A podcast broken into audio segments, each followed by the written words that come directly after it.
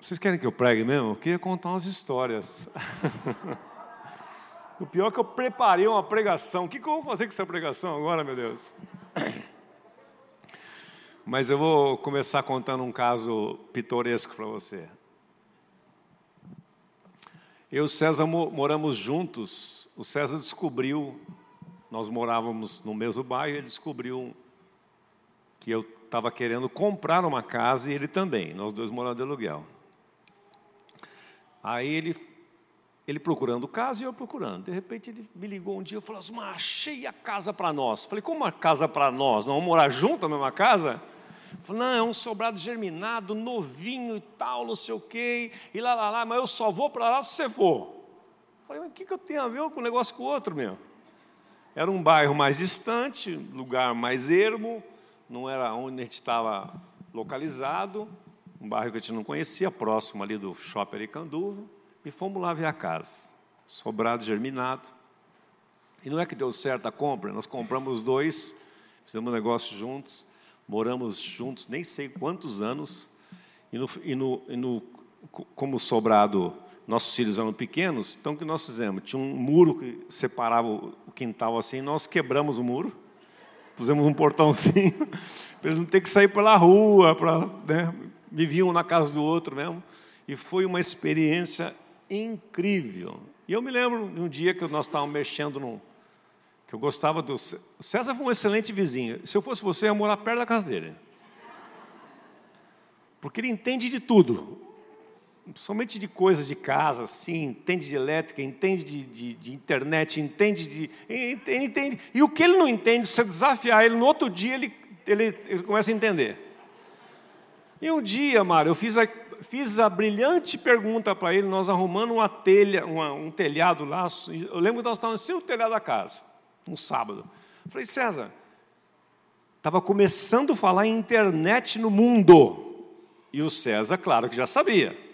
Então eu aproveitei e falei, vou sugar o cara aqui, né? César, me explica o seguinte: a internet é como um fax.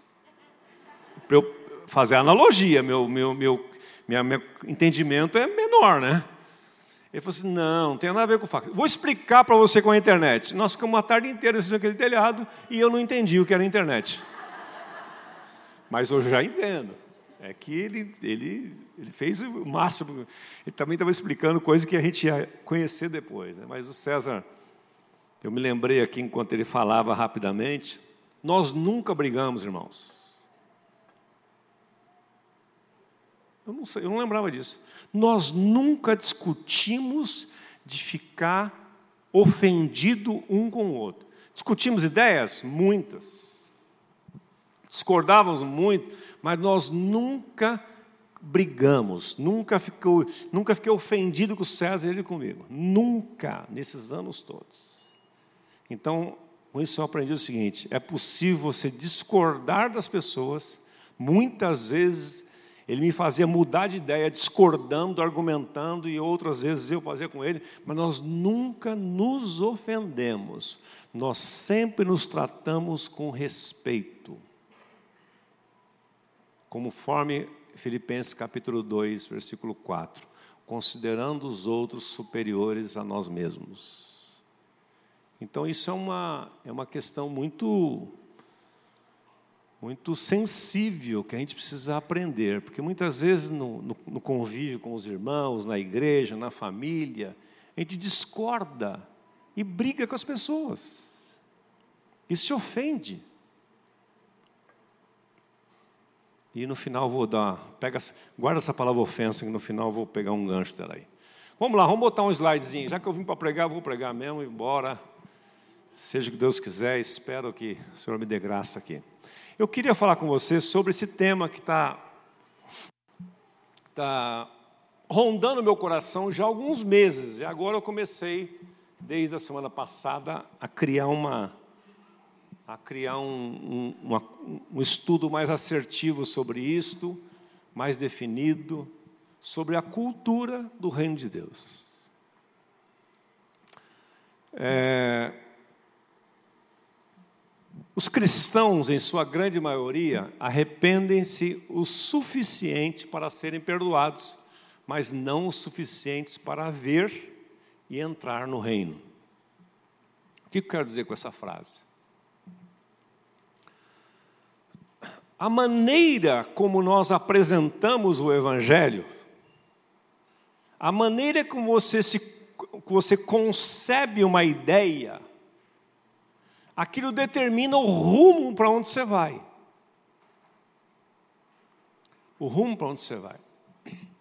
Não dá tempo de eu explorar isso, mas vou jogar só algumas sementes para você aqui. Provérbios 4, 7 diz que sobre tudo que nós devemos adquirir, adquire a sabedoria. E, e, usando aqui as minhas palavras, diz o seguinte, a continuação do versículo: e invista tudo que você puder, pague se necessário para você adquirir entendimento. Então, nesse texto, tem duas palavras: sabedoria e entendimento. Mas eu quero acrescentar uma terceira palavra que não está nesse texto, está implícito, que é conhecimento. A primeiro estágio para uma mudança de mentalidade nossa é o conhecimento. Você tem que ter conhecimento de algo, senão você não muda, senão você não aprende. O segundo estágio é o entendimento, que é o discernimento, que é a compreensão daquela informação. E o terceiro é a sabedoria, que é você colocar em prática o conhecimento, porém com o entendimento correto. Porque se você tiver um conhecimento e um entendimento seu for turvo, for confuso, você vai praticar também algo errado. Porque você concebeu errado. Você concebeu errado. Vamos pensar aqui numa, numa analogia simples. Você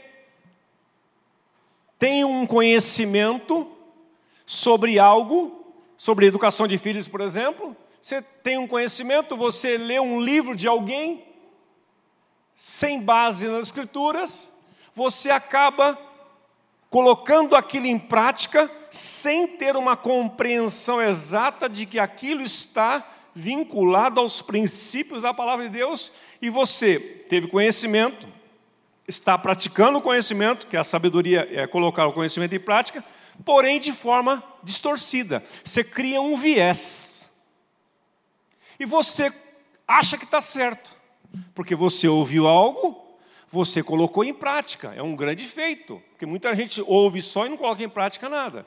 Mas falta-nos muitas vezes entendimento. Por isso, Provérbios 4, 7 diz: paga o que for necessário para você ter entendimento. Eu lembro até hoje do Ezo, o César estava comigo nesses, nesses seminários que o Ezo fazia sobre educação de filhos. E ele ensinou uma regra para nós muito simples. Ele era muito profundo e um homem completamente simples na sua abordagem. Ele dizia que quando você ouve alguma coisa, não, não entende aquilo, não adianta você brigar com o seu cônjuge, com o seu filho, você tem que fazer uma pergunta para ele assim: ei, me dá entendimento disto. Ou seja, me elucida aqui para que eu tenha compreensão exata disto. E esses dias pensando sobre essa questão, eu fiquei imaginando o seguinte: por que é que as pessoas vêm à igreja, ouvem a palavra, elas se convencem, elas se convertem, elas, se, elas são batizadas nas águas, elas fazem parte de uma, de uma, de uma comunidade, mas a vida delas não tem uma mudança substancial. Elas ficam dependentes, elas ficam amarradas ao seu passado muito tempo, elas continuam ainda vivendo para si mesmas. Elas estão salvas, elas se sentem muito bem, elas se sentem leves, elas se sentem livres, elas se sentem perdoadas, elas estão felizes elas estão vivendo assim, naquele primeiro amor, mas não estão vivendo na cultura do reino de Deus. continua vivendo na sua cultura. Continua vivendo na sua cultura. E eu coloquei uma definição sobre cultura que você vai ver, você vai acompanhar comigo, você vai me dar razão. Pode colocar para mim. Ah, aí eu que estou com o controlinho aqui, né? Deixa eu ver aqui. Já foi. O que é a cultura? Cultura é um conjunto de expressões humanas do universo simbólico que tem o seu sentido socialmente compartilhado por um grupo. Cultura são expressões humanas que um grupo tem, resumindo aqui. A ponto de essa construção agregar-se como parte do ser daquela comunidade é a própria identidade de um povo, de uma nação ou de uma sociedade. Cultura, resumidamente, é a, é a, é a identidade. Identidade. Eu estou, desde 2020, 20? 21, 21 por causa da pandemia e tal, a venda de um apartamento em São Paulo, não sei o quê. Eu tinha um sonho de ter uma casa no campo, uma casa na roça, e essas coisas todas que eu sou do interior. E Deus nos deu uma casa lá no bairro do Portão, num condomíniozinho, um chalezinho de madeira lá. E durante a pandemia eu fiquei bastante aqui. Eu comecei a entender o que o César falava de Atibaia. Eu achava, ele está exagerando. Fosmar, Atibaia é outro mundo. Eu falei, não é possível, César, nós estamos 50 quilômetros de São Paulo. E ele tinha razão.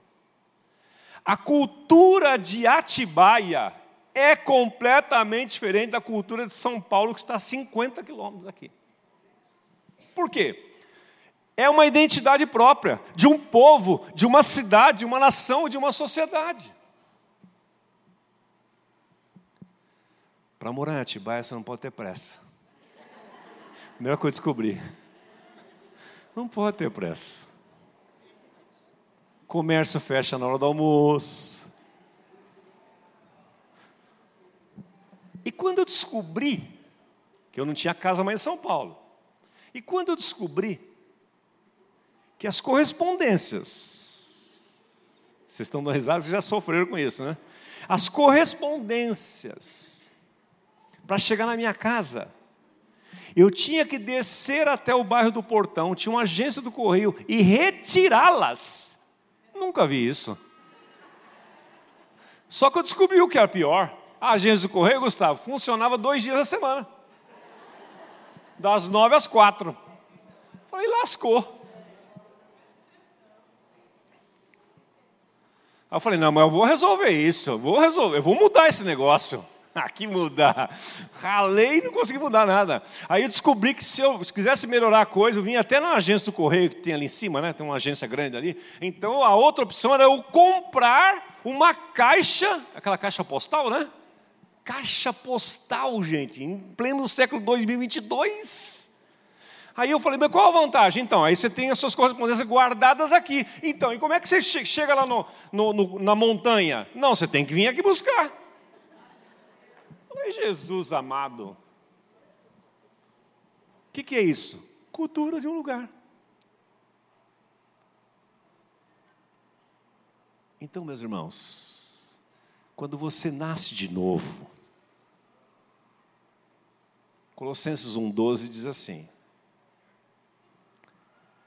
que Ele nos, nos perdoou, nos resgatou e o 13 diz: E nos transportou do reino das trevas para o reino do Filho do seu amor. Lembrei agora o verso 12: Dando graças ao Pai que nos fez idôneos, capazes de herdar juntamente com os santos, na sua herança com os santos na luz. Então veja, o novo nascimento não é a garantia de você ir para o céu apenas. É você mudar de reino.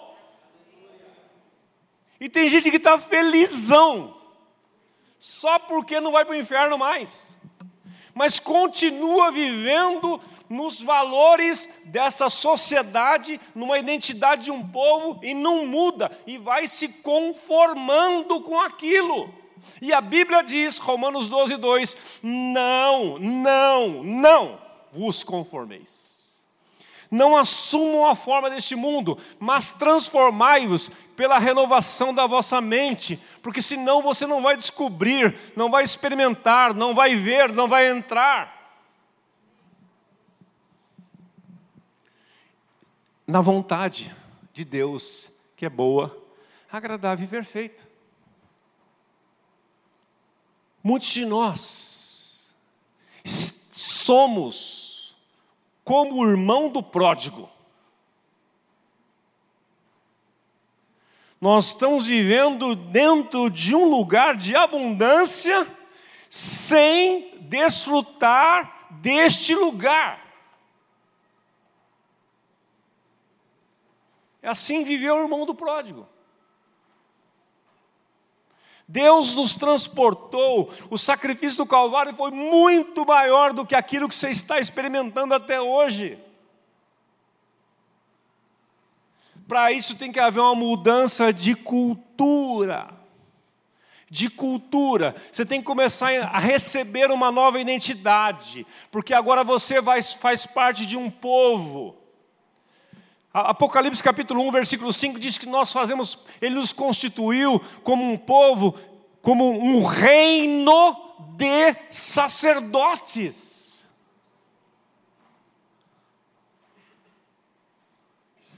Então, o que você, eu, eu asseguro, sem conhecer você, eu asseguro, porque eu conheço a mim, eu asseguro que você não está vivendo nem 10% daquilo que Deus preparou para você quando Ele te colocou no reino. Não está. Não está, em todos os sentidos.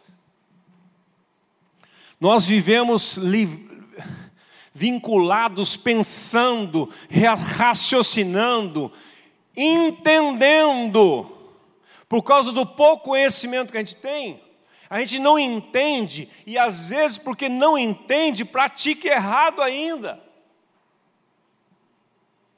Olha a história da igreja.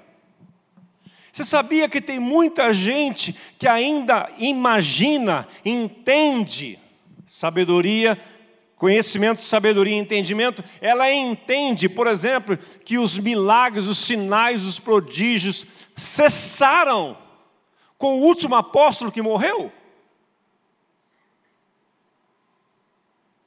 A igreja ficou muitos anos travada. Muitos anos. Muitos anos. Por exemplo, o movimento pentecostal que aconteceu na Rua Azul em 1906, vários séculos para trás, a turma viveu uma vida medíocre, sem o poder do Espírito Santo. E quando houve aquele derramar do Espírito Santo lá na Rua Azusa, na Califórnia, através do William Seymour, foi um, um escândalo. Por quê? Por causa da cultura que estava inserida na cabeça das pessoas, mas que não tem a ver com este livro, não tem a ver com este manual aqui. Tem a ver com a doutrina da igreja que você nasce. Tem a ver com o pastor que você segue, tem a ver com o seu coach, tem a ver com o seu mestre, mas não tem a ver com as escrituras. E nós vivemos uma vida, uma subvida. Nós vivemos uma subvida. Sem desfrutar do que é viver no reino de Deus. Nós cremos o suficiente para a salvação, nos alegramos com ela, ficamos felizes com ela, mas não damos o passo seguinte, que é entrar. Vamos caminhar aqui. O que é o reino de Deus? É a vontade, é o governo de Deus, o senhorio de Cristo na terra. Vamos ler juntos, por gentileza, ali? É a vontade, governo e é o senhorio de Cristo nesta terra. Mateus 6,10. Venha o teu reino, você sabe orar isso, vamos lá? Venha o teu reino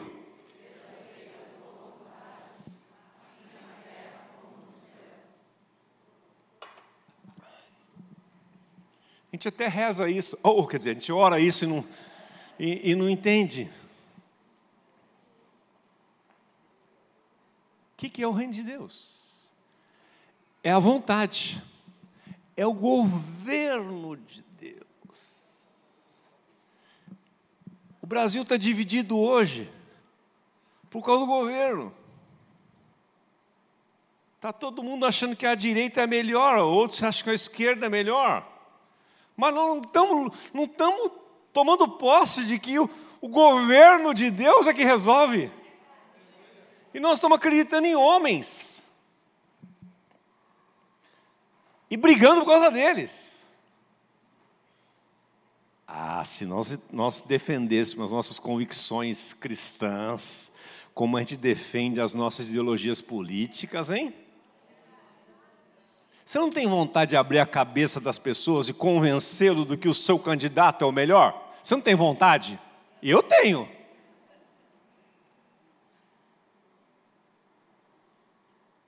Você devia ter uma vontade muito mais soberana, muito mais urgente, de, de gastar o tempo necessário nas redes sociais, nas conversas, para mostrar, para persuadir. Esses dias estudando é, Atos dos Apóstolos, eu vi essa palavra persuadir. Ela me chocou. Porque hoje nós vivemos num mundo politicamente correto que você tem que ter respeito com as pessoas. Você não pode ser invasivo em nada, nem com seus filhos. Você tem que criar seus filhos bonitinho e eles tomem a decisão deles se querem servir a Deus ou não se querem frequentar a igreja ou não. Meu filho não gosta. Os pais falam para mim, César, aqui não fala, graças a Deus, a Tibaia, a Gabriela e a Maria ensinaram direitinho. Os pais falam para mim assim, mas meu filho não gosta de vir ao culto. Eu vou esperar. O que, que é? Lá vai? Ah, vai. Lá em casa não tinha esse negócio de gostar, não. E hoje estou aqui mas nós tememos ser invasivo, mas a palavra de Deus diz vários textos, vários termos, várias vezes lá, que eles usavam de persuadir, por causa, Paulo dizendo, por causa do temor que devemos ao Senhor, persuadimos os homens à fé. Sabe o que é persuadir? É você abrir a cabeça do cara e enfiar dentro. É você convencer o cara. Ah, não entendi, não creio assim. Não, não, pera um pouquinho, vou te explicar de novo. Não, hoje eu não quero mais ouvir, tá bom. Que dia que nós vamos marcar de novo? Que nem aqueles vendedores bons. Que ele. Você não compra, mas que você se sente um, um, um inválido. Depois você sai dali, meu, eu sou um desgraçado. Como é que eu não vou comprar um negócio desse tão bom assim? Eu, como é que eu vou viver sem isso? Como é que eu vou viver sem esse negócio? Se um iPhone 13 Pro Max custa só 10 mil reais. É caro, é caro, mas você sabe o que ele faz? Ele tem três câmeras. Filma em 8K. Aí você, fica com aquilo assim, meu Deus, eu preciso, eu preciso vender esse 11zinho aqui. Eu preciso vender, eu preciso vender, eu preciso vender, eu preciso vender. Ele vale 3 mil, você vende por 1.500. Primeiro que aparece para porque o cara te persuadiu, ele enfiou na sua cabeça. Nós precisamos ser persuadidos pelo Espírito Santo e pela palavra. Não por influencers, pastorzinho que não construíram nada na internet, a não ser seguidores. E fica com aquele discursinho maravilhoso. Deus é bom, o diabo não presta. E você vai para o céu a si mesmo, sem igreja, não precisa congregar, não. Igreja, igreja, está tudo certo. Portanto, é, o amor. Eu me descobri o amor de Deus. Gente, e a vida no reino? E viver debaixo da vontade de Deus, debaixo do senhorio de Cristo nesta terra.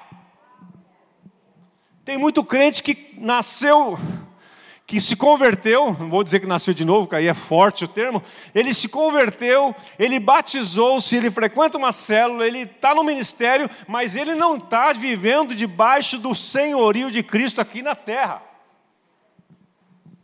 Venha o meu reino, seja feita a minha vontade, a oração dele.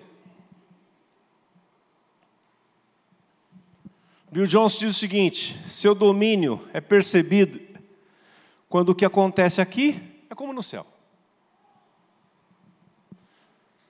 O domínio, quando você está no reino de Deus, o domínio deste reino é percebido quando você não se conforma com aquilo que você está vivendo nessa terra. Você fala, não, não, não, não, não.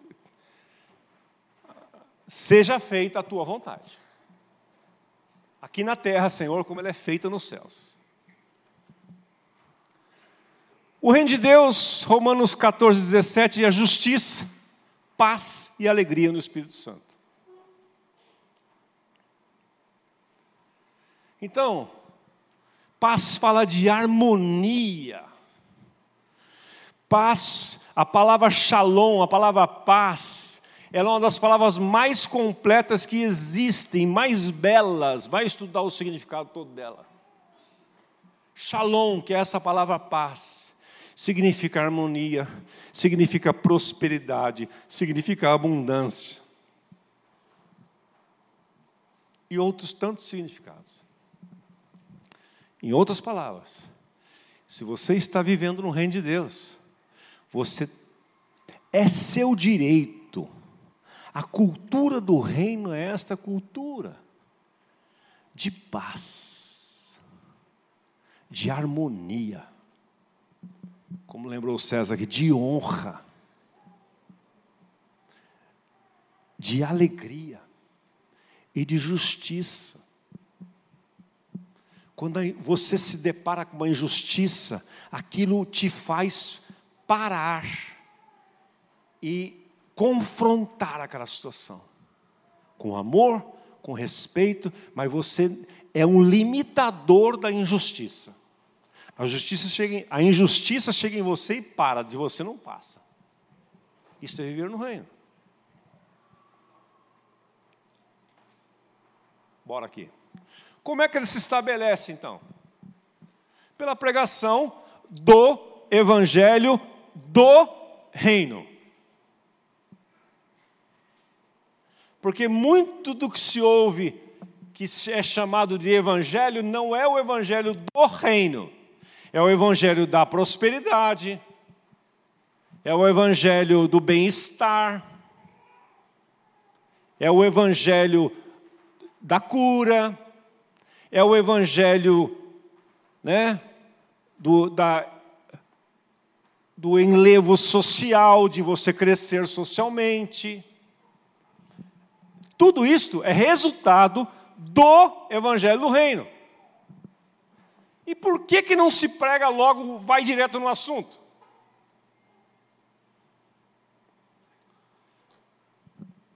Muitos pastores e igrejas estão customizando a pregação para atender a um nicho de pessoas. Então não dá para pregar o evangelho do reino. Porque o evangelho do reino leva a pessoa a viver debaixo do governo de Deus, do senhorio de Cristo nesta terra. E como é que você fala para um Neymar que ele tem que viver debaixo do senhorio de Cristo. Fazer a vontade de Deus, viver em santidade, viver em justiça. Neymar pode ser outro, qualquer outro você pensar aí. Bruna Marquezine, já que você quer pensar numa mulher, como é que você prega o evangelho para ela? Desse jeito? Ou para outra pessoa? Então, para você, para muitas vezes nós mantermos o acesso àquelas pessoas que são importantes, a gente customiza o Evangelho. Sacou então o negócio? Porque se você mudar a linguagem, o dia que algumas igrejas mudarem, mudarem de estação para começar a pregar o evangelho do reino, elas acabam. Porque a vida inteira criou-se uma cultura de que o evangelho era aquilo, não mais que aquilo. Então, para manter os seguidores, para manter a arrecadação, para manter a minha fama, eu preciso customizar. Eu não posso bater de frente em alguns assuntos. Eu não posso. Então vai se customizando o evangelho. Cada igreja faz a sua customização. É por isso que há essa essa todas as igrejas pregassem o evangelho do reino, não tinha nem mudança de igreja. As pessoas nem mudavam de igreja. Não, eu vou, eu vou sair daqui. Ah, lá no outro prédio que tinha uma igreja em frente, né? Na outra rua lá, né? O cara vai sair daqui, vai lá, vai ouvir uma coisa, não, vou voltar para lá, meus amigos estão lá.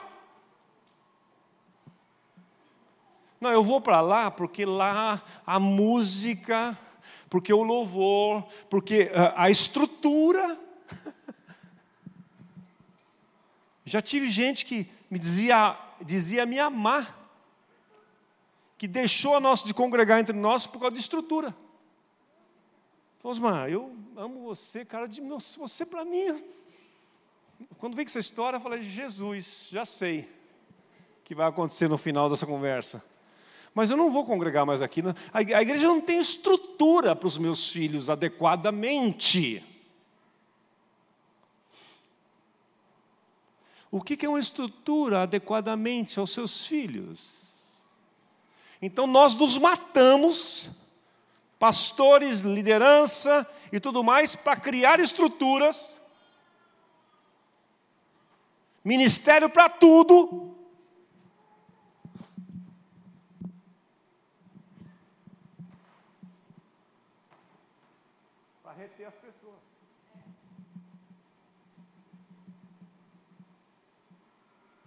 Tem um nicho ali agora, tem um outro nicho ali, eu preciso criar um outro.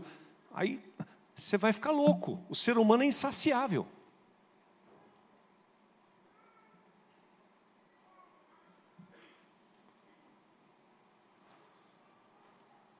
Jesus pregava o evangelho do reino. A pregação de João Batista, Mateus capítulo 3, arrependei-vos porque é chegado a vós o quê? O reino de Deus. Era arrependimento para entrar no reino. É, a pregação de Jesus, Mateus 4, de 12 a 25. Vamos ver, essa aqui vale a pena. Jesus é maior que João, então vamos ler. Mateus 4, de 12. Até que hora vai? Às três, César?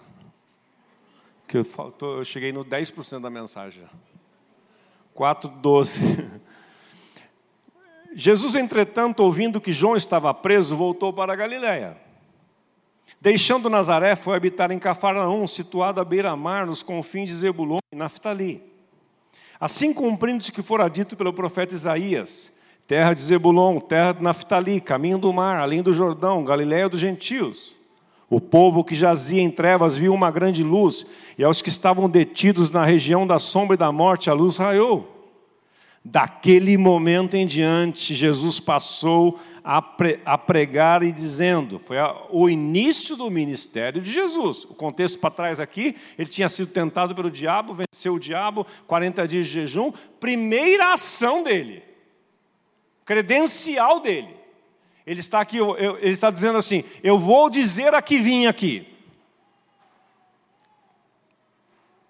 Daquele momento em diante, Jesus passou a pregar e dizer: arrependei-vos.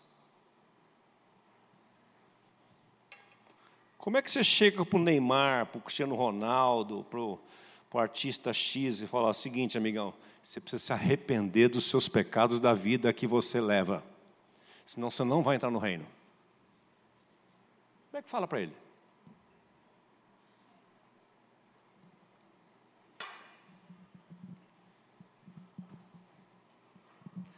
Não, é o seguinte, não, fica tranquilo. Como é que você fala com um artista que chega aqui em Atibaia? Um doleiro começa a congregar aqui. Um cara que domina o jogo do bicho aqui em Atibaia e região. Então a gente. Aqui não, mas em muitos lugares o cara é customizar ele. Não, pera, veja bem. Arrependei-vos, porque é chegado o reino dos céus. E caminhando junto ao mar da Galileia, viu Jesus dois irmãos, Simão e Pedro, Simão chamado Pedro e André, que lançavam a rede ao mar, pois eram pescadores. Então disse Jesus: Vinde após mim, eu farei vocês pescadores de homens. Eles imediatamente, imediatamente, esses imediatamente da Bíblia me deixam maluco. É a parábola da, dos talentos. O que multiplicou, os, que ganhou os cinco talentos, saiu imediatamente. Ora, quem quer, quer, meu amigo. Quem não quer, fica enrolando. Imediatamente os caras largaram tudo, senhorio e governo de Deus. Por quê? Porque ele recebeu, Edson, o evangelho do reino. Jesus falou assim: você quer ser salvo? Você não quer ir para o inferno? Quer viver uma vida agradável, ter sua família tudo em ordem, ter dinheiro, prosperidade, cura? Não, Jesus não falou nada disso.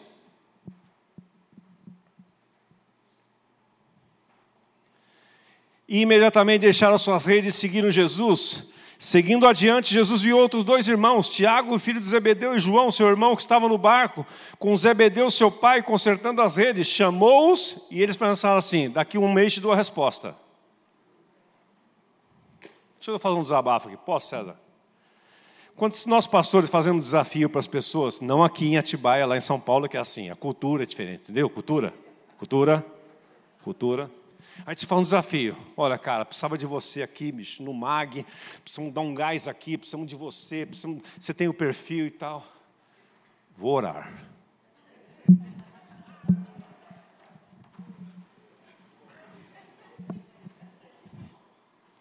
Pastor, esse assunto é muito sério. Deixa eu falar com a minha esposa, para ver se ela quer que eu vá. Você sabe o que é PHD, né? Pobre homens dominados. Tem um monte. Aprendi lá no Nordeste isso, lá em Recife, com um amigo meu. Então, os PHDs, deixa eu falar com a minha esposa primeiro. É bonito isso, não é? Não é politicamente correto? Vou orar, vou jejuar, saber se é a vontade de Deus. Saber se é a vontade de Deus servir? Dar a sua vida, dar o seu tempo, os seus talentos, se o seu líder, que é um, um, cara de visão mais apurada, mais experiente que você, mais maduro, olhou para você e viu que você tinha graça para aquilo, você vai orar para quê?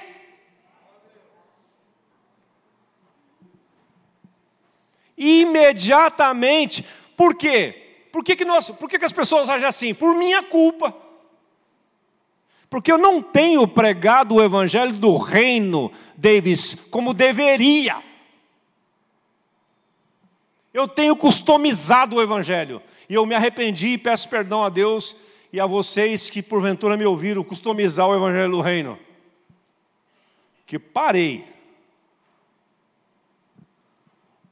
Os caras imediatamente largaram deixaram o barco, os caras não eram desocupados. Jesus nunca chamou um desocupado, nunca.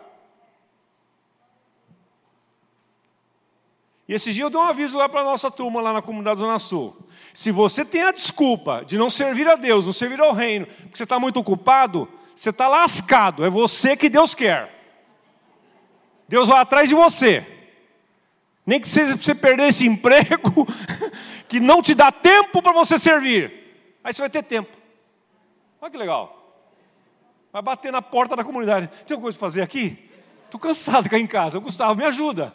Não, tem as cadeiras para tirar daqui para lá. Beleza, o cara põe um sonzinho lá e faz feliz. Só perdeu o emprego, o abençoado, para poder acordar para a vida. Então os caras estavam lá trabalhando, os caras eram pescadores. Pastor Carlos Alberto disse que eles tinham, esses caras tudo tinham, eram empreendedores, eles tinham uma empresa de pesca. Eles serviam pescado para toda aquela região. Os caras largaram tudo imediatamente. Por quê? Porque eles ouviram o evangelho do reino. Não foi o evangelho da comunidade da graça, nem da Assembleia de Deus, nem da presbiteriana Foi o Evangelho do Reino. 23. E percorria Jesus toda a Galiléia, ensinando nas sinagogas e pregando o quê? O evangelho do reino e curando todas as enfermidades entre o povo. Mas ele pregava o evangelho do reino.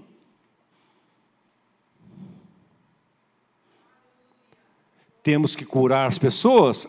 Claro. Temos que mostrar a elas saída em Deus para os seus problemas financeiros? É claro.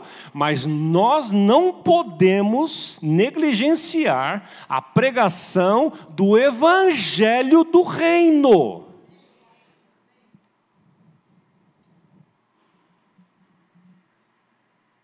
Porque todos os demais é consequência.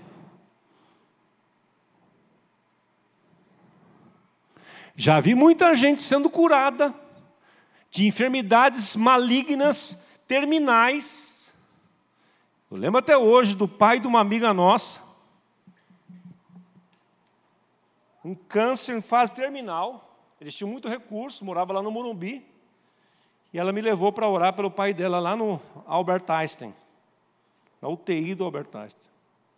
A hora que eu cheguei, a cena foi tão forte, ela não, ela não entrou comigo, se tem ideia. Ela, ela não aguentava ver o pai naquela situação. E achou que eu aguentava, né? O pastor tem que aguentar tudo. A Nice falou assim: eu não vou subir. Eu falei, bom, então, comigo mesmo, né? A hora que eu cheguei lá, Jesus amado, eu queria sumir.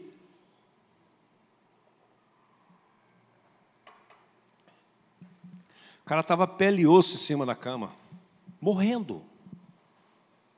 Ímpio, inveterado se dizia ateu. Orei primeiro por, mim, para que Deus me desse fé, depois orei por ele. Sabe o que aconteceu? Curadíssimo. Aleluia!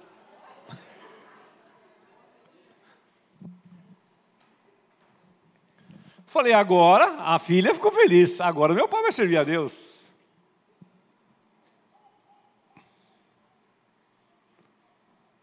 Saiu de lá dizendo-se para si mesmo que ele era, ó, o cara. E continuou no pecado. Como diz alguém, a galera mais do interior, um velho sem vergonha. Sabe aqueles velhos sem vergonha? Pensa num velho sem vergonha, nojento, era ele.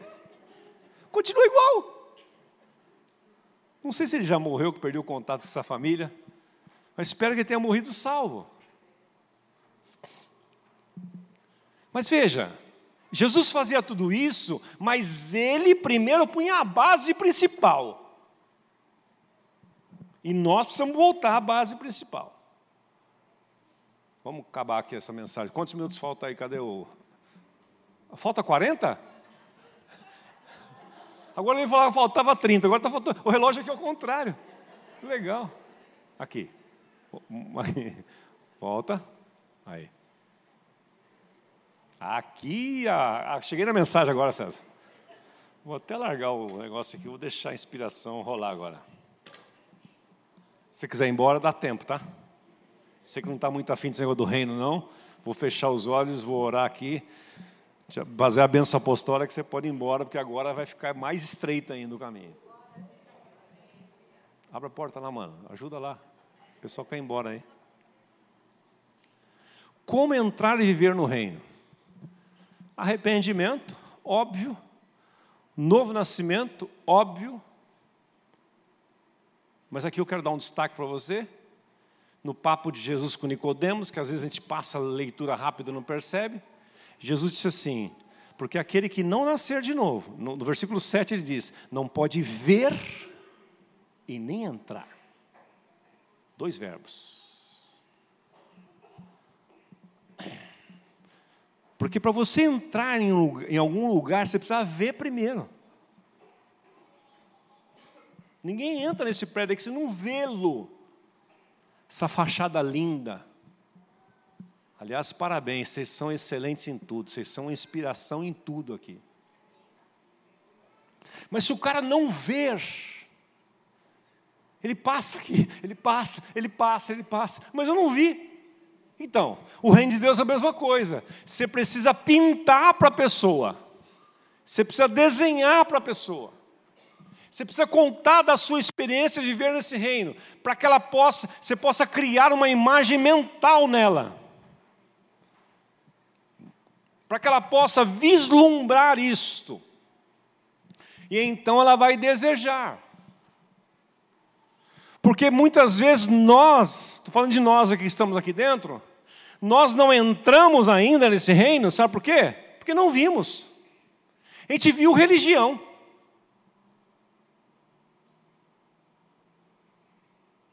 A gente viu o cristianismo, que é uma religião. Que o cara pode falar assim: não, eu, eu sou, eu sou muçulmano, eu não sou cristão. Eu não sou eu não sou do cristianismo, eu sou do catolicismo, eu sou do espiritismo. Então, para ele é uma religião. Então, muitas vezes nós não ganhamos as pessoas, não conquistamos as pessoas, nós estamos tentando levá-la para a nossa igreja. Nós precisamos pregar o evangelho do reino. Como entrar e viver no reino de Deus? Renúncia e sujeição ao senhorio de Cristo, sem renúncia e sem sujeição ao senhorio de Cristo, não se entra no reino, porque aquele que amar a sua vida perdê-la.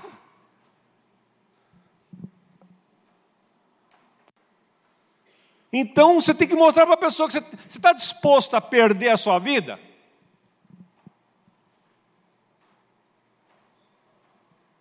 Não podeis servir a dois senhores.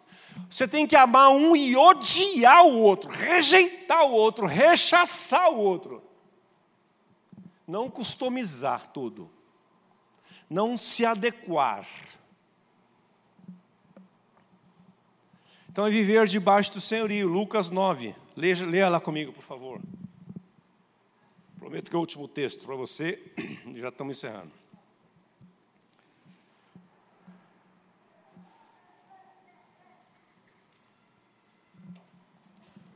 A minha Bíblia tem um título aqui, ó. O alto custo do discipulado é um alto custo. Quando estavam andando pelo caminho, uma pessoa declarou a Jesus: Eu te seguirei por onde quer que andares. Olha que situação bonita, né? Mas Jesus lhe respondeu: As raposas têm suas tocas, as aves do céu têm os seus ninhos, mas o filho do homem não tem onde repousar a sua cabeça. Esse vazou. 59. Entretanto, ao outro homem, ele fez um convite. Um se convidou, não passou no teste. O outro Jesus olhou para ele e fez um convite. Segue-me. Não, parou, não, tem mais nada. tem uma exclamação aqui. Segue-me. Jesus não ficou assim, então, olha, vou te mostrar uma possibilidade de ganho Não. Ei, você, segue-me. Ele, contudo, argumentou: Senhor, permite-me, chamou de Senhor, chama de Senhor, mas não faz o que manda, né? Senhor, permite-me ir primeiramente sepultar o meu pai.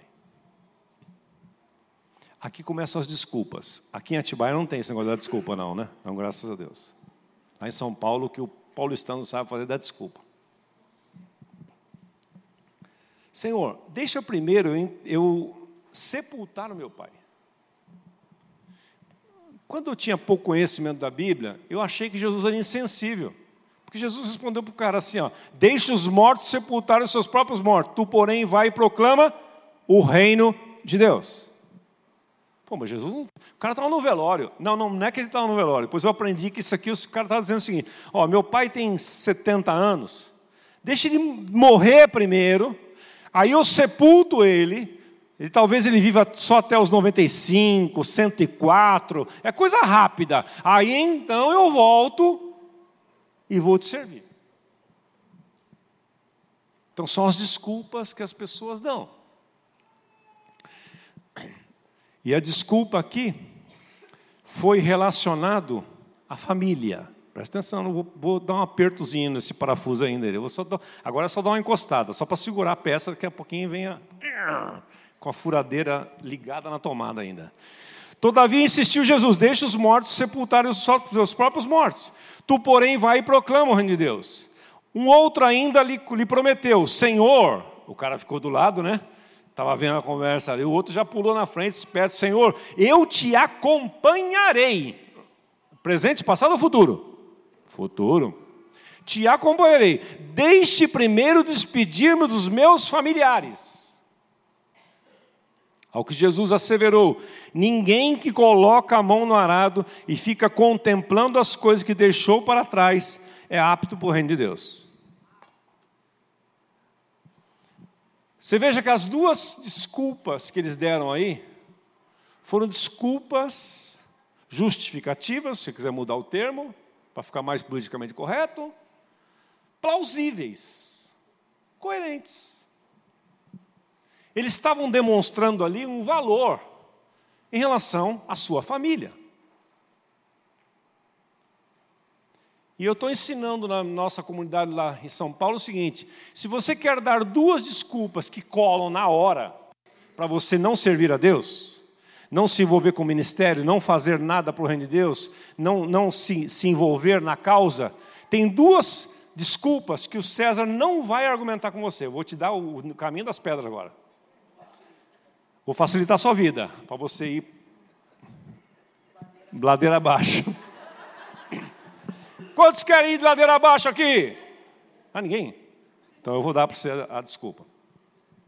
Quando você chegar aquela conversinha assim, marcar, oh, eu queria tomar um café com você, ele faz isso, vai, queria almoçar com você. Você fala, lá vem, né? Vai me dar serviço. Aí você fala assim, César, eu gostaria muito. Não começa dizendo não. Eu gostaria muito, gostaria. Mas, cara, meu trabalho ultimamente está exigindo tudo de mim. Eu estou esgotado. César assim, puxa, eu entendo isso. Trabalho é uma prioridade mesmo. Eu preciso comer, né, César? Preciso pagar minhas contas. Preciso correr atrás. Ok, já passou no teste. Mas se você quer tocar no, no coração do César mesmo, fala para ele assim: sabe o que é? Não vou estar tá lá porque eu preciso dar tempo para minha família. O cabra safado quando tem tempo, não dedica à família. No dia que chamam ele para um mutirão na comunidade, para fazer alguma coisa, para um encontro, não sei o quê, ele. Minha família. Sabe o que é, né, César? Aprendemos com o pastor Carlos Alberto, né? Deus, mulher, filhos, trabalho e depois, se der tempo, não tiver nada para fazer, Ministério. Quando para mim, prioridades funcionam assim, ó. Mais 50 minutos? Beleza. Quando para mim, prioridades funcionam assim. Para mim, não, no reino funciona assim. É tudo concomitante. Porque se você estiver relacionando com Deus, vivendo dentro do reino, debaixo do senhorio de Cristo, do governo do Pai, tudo vai fluir, tudo vai ser leve. Cuidar dos filhos vai ser leve, trabalhar vai ser leve, servir na igreja vai ser leve, liderar uma cela vai ser leve, participar do ministério, tudo é leve, porque, porque morrestes e a vossa vida está oculta com Cristo em Deus. Você não tem mais vida. Aí eu não tenho vida. Você queria ter o quê? Que evangelho que pregaram para você? Se alguém falou para mim, Osmar, mas você não tem outra vida fora daqui? Eu falei, fora daqui de onde?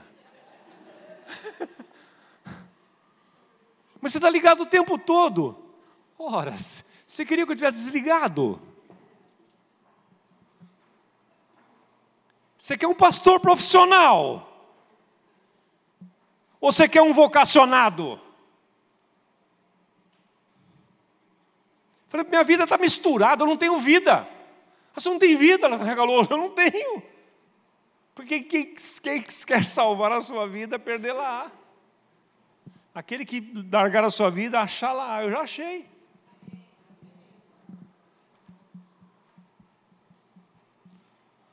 Vamos ficar em pé que acabou o meu tempo lá. Me deram só 50 minutos agora, mas vou deixar para depois, 50 minutos. Vamos ficar em pé, vamos?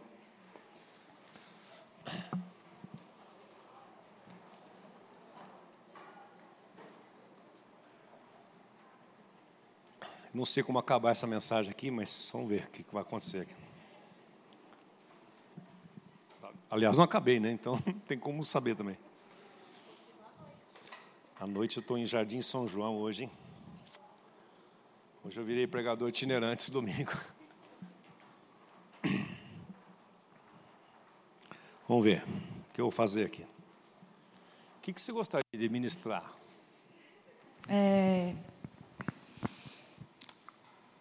No domingo passado, nós vivemos um momento aqui de milagres e muitas coisas que aconteceram. E para mim, a palavra que você trouxe hoje diz para nós que assim, aquilo não se sustenta sem isso.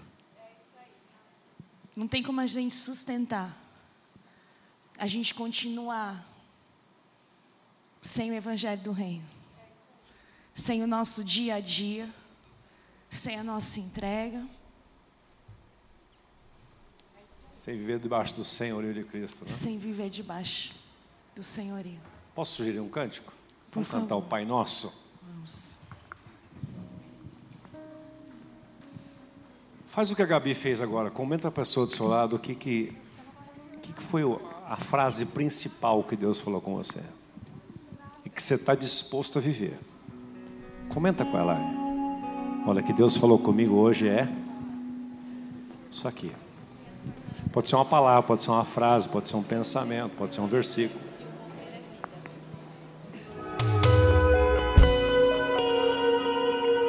Queria encerrar lendo um, lendo um texto que me despertou, me abençoou muito, do Miles Monroe,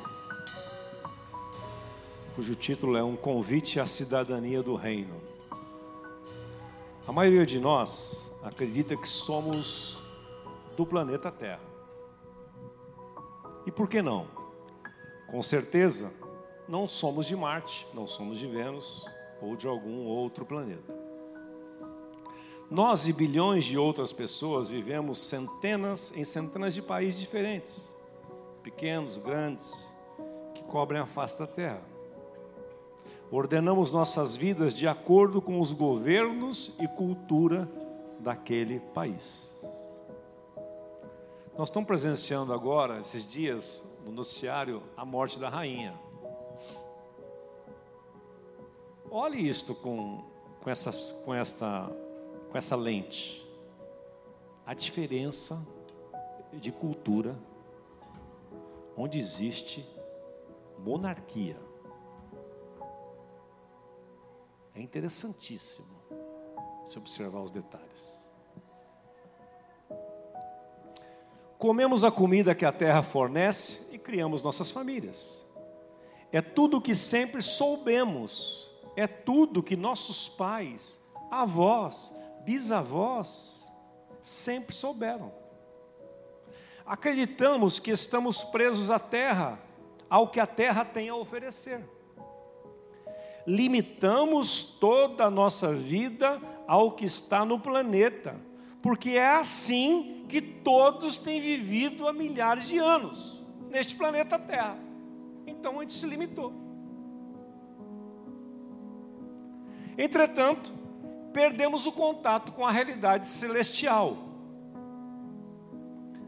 Até aqueles de nós que afirmam conhecer o Rei Supremo, que é Deus, não entendem que também pertencemos a um país que sobrepõe a qualquer dos países humanos que conhecemos. Nós não paramos para pensar nisso. O apóstolo Paulo diz em Filipenses 3, 17 a 21 o seguinte: Irmãos, sede imitadores meus e observai os que andam segundo o modelo que tendes em nós. Muitos andam entre nós, dos quais repetidas vezes eu vos dizia, agora vos digo, até chorando, que são inimigos da cruz de Cristo. O inimigo da cruz de Cristo não prega o reino. Meu, minha, meu acréscimo aqui, né? Na explicação, interpretação do texto. O destino deles é a perdição, o Deus deles é o ventre, a glória deles está na, na infâmia, visto que só se preocupam com as coisas terrenas. Quem se preocupa somente com as coisas terrenas vive assim. Pois a nossa pátria, diz Paulo, está nos céus. Nós somos cidadãos do reino, a nossa pátria não é aqui. De onde também aguardamos o Salvador, o Senhor Jesus Cristo, o qual transformará o nosso corpo de humilhação para ser igual ao corpo de Sua glória, segundo a eficácia do poder que Ele tem até de subordinar todas as coisas. Filipenses 3, 17 a 21. Pensamos o reino de Deus como um termo que tem sido acrescentado às orações e sermões como um aditivo contratual, um aditivo. O reino de Deus é o reino de Deus. É o... Pensamos isso como um termo não o consideramos como nosso país natal, nem pensamos nele como algo, algo diferente de mártir, Marte, né? Pensamos que o reino, dos, o reino de Deus e o céu compreende alguma espécie de destino futuro invisível acima das nuvens. É isso que nós crentes pensamos. Um dia, um dia eu vou viver lá. E cantamos hinos, e os caras compuseram os hinos que falam da realidade futura. Mas o reino de Deus, ele já, Lucas 17, 20, ele já está entre vós. Já está aqui. Nisso nos enganamos e, nos, e, não nos, e não consideramos o ensino de Jesus. Interrogado pelos fariseus sobre quando viria o reino, Jesus respondeu: Não vem o reino de Deus com visível aparência, nem dirão ele aqui ou lá, ou lá está, porque o reino de Deus já está dentro de vós. É difícil transmitir às pessoas a verdade sobre o reino. Sempre me sinto como se estivesse lutando contra 1800 anos de bloqueio mental, diz o Miles Monroe. Temos sido tão condicionados a pensar em religião que Deus tem dificuldade de nos transmitir a verdadeira mensagem que Ele nos entregou através de Jesus Cristo, que é sobre o seu reino e sobre o quanto Ele quer que sejamos plenos como cidadãos dele, mesmo enquanto ainda estamos vivendo neste globo terrestre. A mensagem de Jesus é pessoal, qualquer pessoa que o invoca como Salvador se torna um cidadão do reino de Deus. Lembra daquele livretinho que a gente chegou na comunidade e estudava ele, César? Porta, caminho e meta?